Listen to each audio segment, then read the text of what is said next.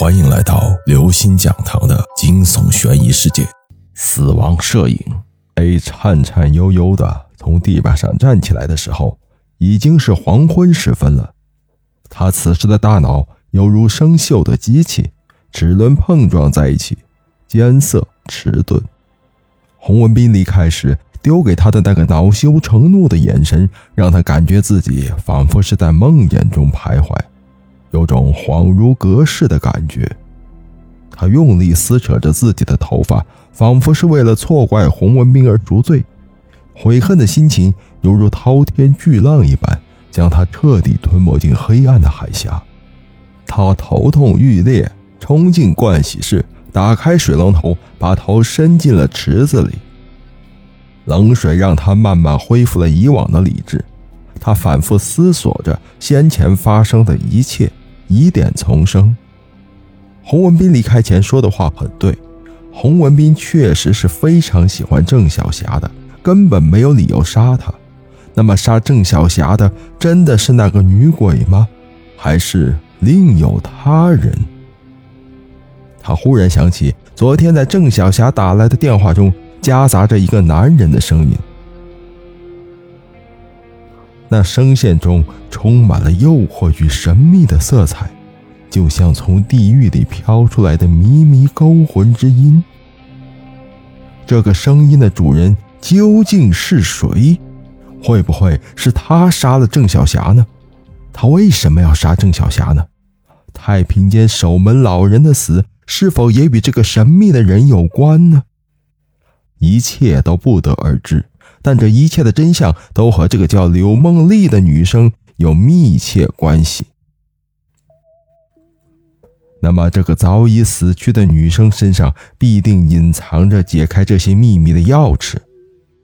孙雷用毛巾把头擦干以后，离开了寝室。就在他走下楼梯的瞬间，从旁边的杂物间里闪出一个人来，如同幽灵一般，悄无声息地跟在他的背后。城西师范学院。此时已是入夜时分，后街小店里，孙雷到学院教务处打听到，柳梦丽住在四号女生宿舍四幺二房间。夏小璐坐在一家幽静的餐馆里面，嗓子有些干涩，但却并没有去喝杯子里的水。不清楚坐在他对面的男人要干什么。孙雷从包里拿出一张照片，请问照片上的人是不是柳梦丽？是那张女尸的照片。夏小璐耸着肩膀，只瞧了一眼就把照片丢在桌上，眼神里充满了警惕。没错，她就是刘梦丽。你找她有什么事情吗？你能跟我聊聊她的事情吗？孙雷掏出死亡报告和借来的记者证。我通过去查找资料，觉得柳梦丽的死并不是一起简单的谋杀，这起谋杀的背后。似乎还隐藏着更多的秘密。夏小璐凝重的点了点头，用一种沉重的语调说起了柳梦丽的往事。她是本地人，除了父母外，还有一个同父异母的姐姐。艰难的家庭条件让这个文静的女孩变得更加内向。她除了拼命学习以外，没有参加任何社团活动，连话都很少说。就在半年前，她似乎认识了一个男人。夏小璐并没有见过他，只知道他给柳梦丽拍了很多近身照。看着他难得的开心笑容，身为室友的夏小璐就没有多问。可是有一天傍晚，柳梦丽接到那个男人的电话后就出去了，直到十点多钟，他也没有回来。夏小璐心中起疑，反复给他打电话也无人接听。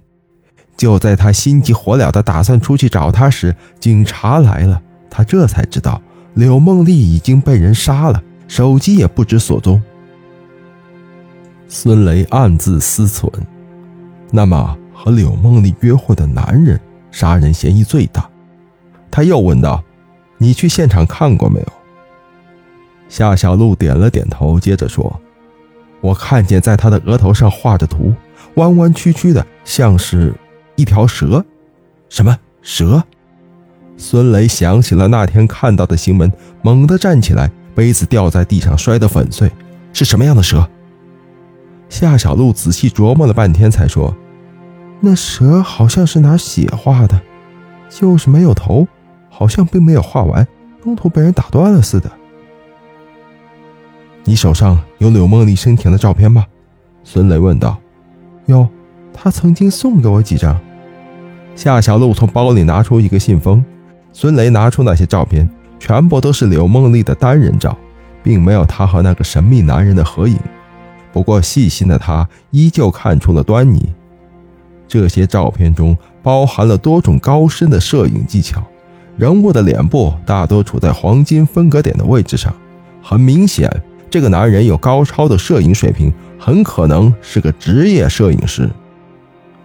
孙雷的目光在一张很奇特的照片上停留住了，背景是一片白色，柳梦丽穿着麻质的长裙，赤着上身，双臂环胸，低头和睦，手中捧着一只蘸着露水的白色蔷薇花，苗条的身躯配合着性感的希腊长裙，再加上三面缩影侧光，看起来圣洁无比，就像……女神，这个可怕的念头让孙雷的脊背感觉凉飕飕的，脚底麻木一片。夏小璐看了看周围，把脸凑到正在发呆的孙雷面前说：“我听说当时他姐姐来找柳梦丽，正好目睹了这场杀人案。他叫……他话还没说完，一只牛毛细针就刺在了他的太阳穴上，那只钢针上还闪烁着青蓝色的光芒。”夏小璐一脸乌青的趴在桌子上，立即断气身亡。不知是谁发出一声尖叫，整个餐馆里的人全都发疯似的跑了出去，只留下满脸不知所措的孙雷。各位听众朋友，本期节目到此结束。如果您喜欢，请关注、订阅、点赞、转发四连击，谢谢您的支持，我们下期再见。